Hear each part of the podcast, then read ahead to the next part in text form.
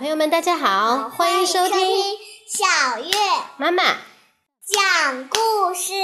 今天我们要讲的是倒霉的聪明驴，小马宝莉甜蜜蜜的幸福故事。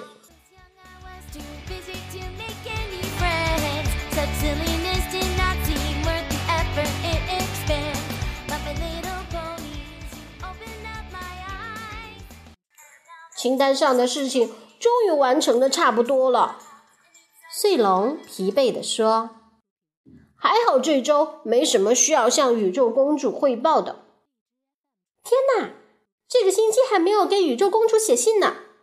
紫月突然想起来，惊慌的大喊：“我一向准时完成任务，这次怎么能这样？”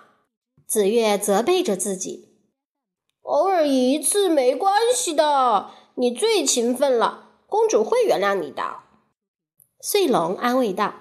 “要是公主不原谅，我就会被送到魔法幼儿园。”想到这儿，紫月简直要崩溃了。只要帮助朋友解决一个问题，就能在太阳下山前写好信寄给公主。想到这儿，紫月决定立刻行动。她来到珍奇家，看见珍奇在找东西。他刚要提出帮忙，珍奇就自己解决了问题。柔柔，我帮你赶走大熊。紫月以为大熊把柔柔缠住了。哦，我在帮他按摩。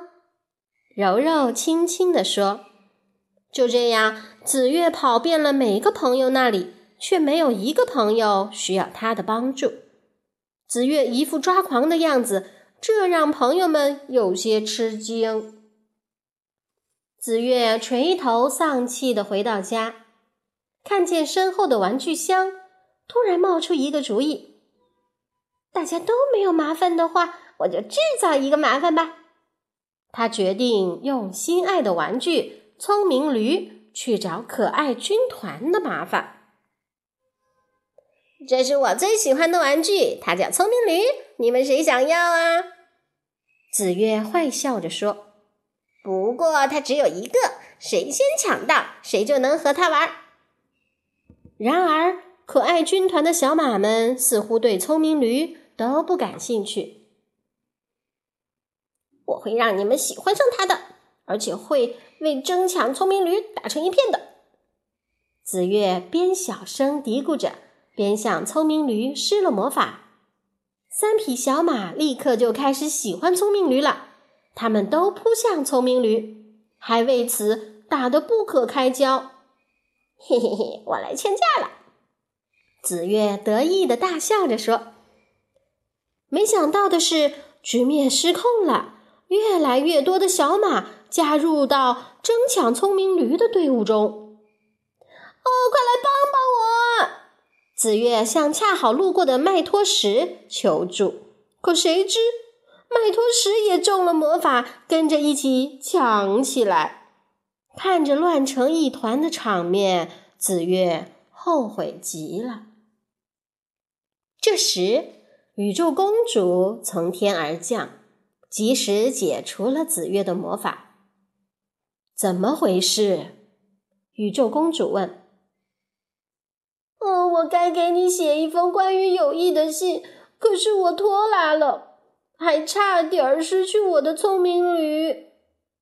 紫月哭着向宇宙公主承认错误。偶尔一次没关系的，宇宙公主宽容地说。可是为了写信而失去了诚信，还因此差点失去心爱的玩具，这真是太不应该了。能拿回我的聪明驴，真开心！我再也不会拿心爱的玩具做坏主意的赌注了。当然，我以后再也不出坏主意了。紫月破涕为笑。啊，为了写信，我差点弄丢了我的聪明驴。我可真是不聪明，直接向宇宙公主坦白，让我觉得既轻松又幸福。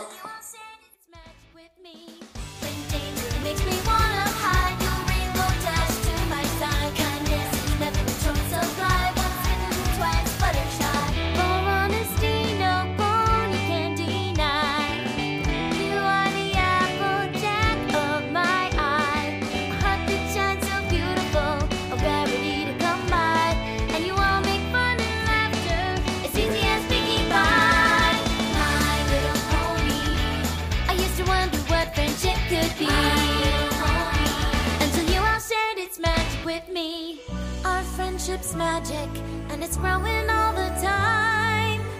A new adventure waits for